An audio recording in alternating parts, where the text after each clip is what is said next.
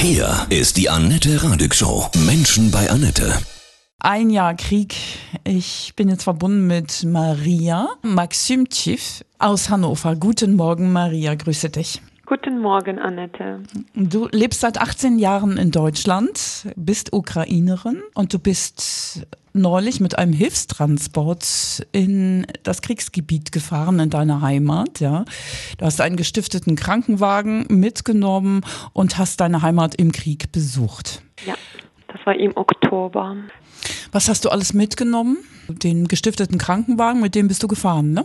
Ja, ja. Also mm, wir haben sehr viele medizinische Hilfe gehabt. Wir haben von ASB auch viele Spende gekriegt und das war, sagen wir, nur medizinische Hilfe. Du hast dort deine Verwandten auch besucht in der Ukraine. Wie war das, als ihr euch in die Arme geschlossen habt?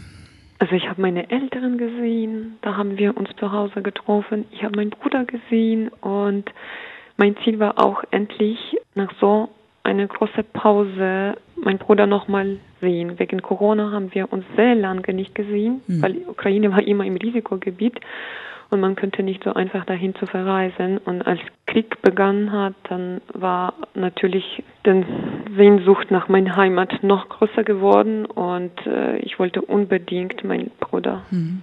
sehen. Und da war er war nicht zu Hause, er war vom Front, direkt vor Front. Dann haben wir uns gemeinsam abgesprochen, dass wir uns treffen auf eine neutrale Territorium. Dein Bruder ist Soldat in der Ukraine. Wie geht es ihm? Er kämpft im Bachmut und ich habe nicht so viel leider Kontakt, nicht so viel Informationen. Manchmal hören wir uns voneinander, hören nichts, circa eine Woche auch. Also die Info ist immer sehr kurz. Ich lebe, mir geht's gut. Hm. Mehr weiß ich nicht. Und als ihr euch gesehen habt in der Ukraine, als du dort warst, wie ging es ihm dort? Worüber habt ihr gesprochen? Oh, wir haben über unsere Lieben gesprochen. Ich habe, mein Bruder hat sich verändert. Das war jetzt, sagen wir, eine ganz andere Person, die ich kenne. Ich kenne ihn so nicht. Ähm, er sieht, sagen wir jetzt, viel, viel älter als er ist. Und man sieht auch das auf dem Gesicht, das alles, dass, dass dieser Mensch hat was erlebt. Hm. Aber ihr habt nicht über Details gesprochen. Ein bisschen schon doch. Hm. Ein bisschen schon doch, weil wir können das natürlich per Telefon nicht machen, mhm. wenn wir telefonieren und vor Ort. Er hat natürlich viele schreckliche Geschichte und Sache auch erzählt. Das, was per Telefon geht, nicht natürlich. Mhm. Wie hält er das aus? Er ist sehr stark. Er ist noch stärker, stärker geworden, als er war vor. Er ist sehr mutig. Er liebt die Ukraine. Er liebt die, sagen wir so, er hat sehr große Liebe zur Freiheit auch. Und ich glaube, das ist das, was ihm hält auch. Das ist das, was ihm Kraft gibt. Das ist diese große Liebe zur, ähm, zur Ukraine. Du hast äh, deine Eltern besucht. Wie, wie sieht es dort aus in den Dörfern, in den Städten, was du gesehen hast? Sieht sehr, sehr traurig alles aus. Man merkt, dass die Menschen versuchen, trotzdem auf dem Laufenden liegen bleiben. Die versuchen das immer so gut wie es möglich, äh, das Leben weiterführen. Man sieht auch, wir haben da eine Hochzeit gesehen, wir haben eine Taufe gesehen, wir haben gesehen, das Leben geht weiter. Aber das, was hat mich persönlich auch, äh, sagen wir, betroffen, wenn ich bin durch die Stadt gegangen, man merkt, wie viele Soldaten, verletzte Soldaten da auch durch die Stadt gehen und wie viele Menschen sind wirklich nicht so wie vor ein Jahr das oder vor zwei, vor fünf Jahren das war, die sind nicht so wie so fröhlich wie das früher war. Mhm. Man sieht auf diese Gesicht, ich beobachte oft äh, gerne die Menschen und wenn wenn man sieht, äh, dass diese Umgebung, dass diese überall ähm, diese Dunkelheit auch, dass diese traurige Gesichter auch, man merkt, dass das, das Leben hat sich verändert bei vielen Menschen in der Ukraine. Wie kommen die Menschen mit dieser Angst klar? Das ist ja auch dann Luftalarm. Also sage ich aus meiner Erfahrung am Anfang, das war so, die, ich habe, also ich war eine Woche, ich habe jeden Tag eine Fliegeralarm erlebt. Die ersten zwei Tage, ich wusste nicht zuerst, wenn ich diese Geräusche gehört habe, ich wusste nicht, was ich mache jetzt. Verstecke ich mich? Bleibe ich auf die Straße? Was mache ich jetzt? Mhm. Also die ersten zwei Tage, wir haben versucht, uns immer ähm, irgendwo eine Keller zu finden und uns wirklich für diese Zeit in eine geschützte Raum zu befinden. Nach dritter, vierter Tag, als wir haben diese Alarm gehört, also es war unangenehm, aber so große Angst wie die ersten Tage haben wir nicht gehabt. Und dann nach einer Woche natürlich, äh, ich habe schon, das war für mich schon bewusst auch, man sagen wir, reagiert nicht so stark auf solche Sachen. Irgendwann, das, das nimmt ein bisschen Alltag auch, diese Fliegeralarm. Das ist so ein Schutz, den man sich dann, glaube ich, baut, ne? weil es so ja, all, ja. alltäglich leider wird. Hm. Ja, und was ich kann nur auch sagen, äh, die ersten Tage, wenn man, man sowas hört, man erschreckt sich zuerst aber danach, nach, nach gewisser Zeit, man merkt, ähm, ja, es ist nichts passiert. Es ist was passiert, aber nicht direkt vor die Tür oder vor deine Nase, so wie man das sagen kann. Es ist ein paar Kilometer von dir. Man hat nur gehört, dass es da was explodiert, auch in Lviv, als ich war. Das, da war auch eine, also eine Rakete hat auch ähm, in der Nähe von Lviv äh, im Industriegebiet getroffen. Aber man weiß, ach, das war ein bisschen so zu weit von dir, das, das betrifft dich nicht. Mhm. Also irgendwann wirklich die ähm, Körper oder die Gehirn arbeitet ganz anderes, dass, dass, dass man, man reagiert nicht so ähm, mhm. schrecklich. Was kann ich nur sagen, als ich schon zu Hause war, hier in Hannover. Ich bin, sagen wir, die ersten paar Wochen, als ich bin schlafen gegangen, ich habe diese Fliegeralarm, diese Geräusche noch im Nacht im Kopf gehört. Mhm. Also das ist nicht so, dass man kann sich gleich von das alles abschalten und lässt das irgendwo anderes. Das hat mich wirklich noch ganz schön hier in Hannover ein paar Wochen begleitet. Ja, dann hast du das aufgearbeitet. Ne? Hm. Man muss da, ja, die Info und die Bilder, die hm. ich da gesehen habe, man braucht auch Zeit, das ein bisschen, mhm. mit das alles auch klarzukommen. Du bist ja auch mit diesem gestifteten Krankenwagen in die Ukraine in deiner Heimat gefahren. Du hast bestimmt auch viele verwundete Soldaten gesehen, verletzte Menschen. Ne? Ja, ja, und ich habe zwei Krankenhäuser besucht, zwei militärische Krankenhäuser. Ich habe sehr viele verletzte Soldaten gesehen, junge Menschen, junge, äh, sagen wir Mitte 20, 25, ohne Beine, ohne Arme. Äh, die schlimmste das war ein Soldat, das was ich gesehen habe, das war ein Soldat aus Ostukraine. Die Eltern sind da, sitzen fest, die können nicht das, diese kleine Dorf verlassen. Und der äh, junge Mann war sehr schwer verletzt. Er hat zwei Beine verloren, ein Arm und die Hälfte Gesicht. Und der war Mitte 20. Und ich habe mich nicht getraut zu fragen, wie geht es dir, weil wir haben versucht, ein bisschen mit unserer, sagen wir, einfach ein Gespräch zu finden. Wie geht es dir? Wie können dich unterstützen oder was brauchst du? Sowas.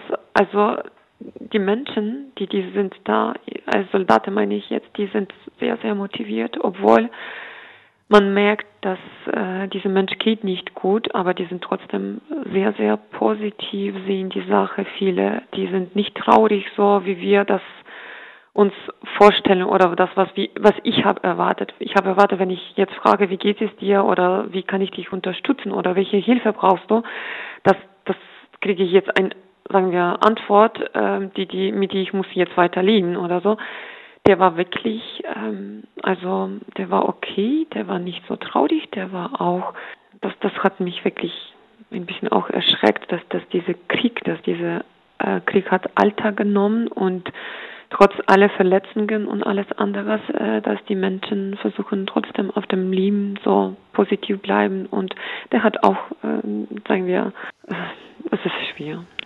Hm. Du hast ja auch einen Sohn, der hier in Hannover wohnt. Ja. Wie ist für dich die Vorstellung, dass der auch eines Tages in diesem Krieg wäre? Als ich habe da die äh, jungen Menschen, sagen wir, im Krankenhaus gesehen habe, ich habe mich auch die Bilder vor die Augen gehabt. Das könnte auch mein Sohn irgendwann später sein. Also das, ähm, es ist schwer. Hm. Es ist sehr schwer. Ja, und ich meine, dieser Krieg ist ja, es, es, es sind äh, auch die russischen Mütter, die um ihre Kinder weinen und Angst haben. Ne? Das ist rein aus dieser Menschlichkeit, das ist Wahnsinn, oder? Krieg ist doch Wahnsinn. Ich glaube, Krieg, äh, es ist egal, ob das jetzt in die Ukraine passiert, ob das es in 2008 in Georgien passiert oder in einem anderen Land. Krieg ist immer schlimm, egal welches Land das betrifft. Und es gibt natürlich auf beide Seiten Verletzte, es gibt auf beide Seiten äh, Opfer. Das, was ich nicht verstehe, zum Beispiel, warum müssen die russischen Soldaten bei uns kämpfen? Die sind zu uns gekommen, nicht wir auf die andere Seite sind gegangen und möchten gerne da Macht zeigen. Die sind zu uns gekommen. Die wollen die Ukraine haben. Die kämpfen bei uns gegen uns. Und das, was ich nicht verstehe, warum die kämpfen bei uns. Äh, jeder weiß, wie schlimm die Situation zum Beispiel in Russland, das gibt keine Demokratie, da kann man nichts sagen, da kann man nichts machen. Nie?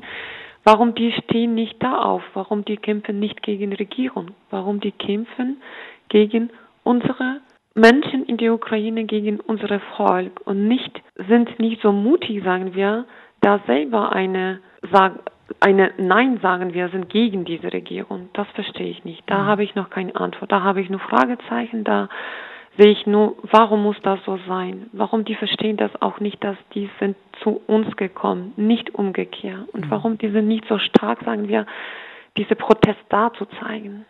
Was wünschst du dir aus tiefstem Herzen?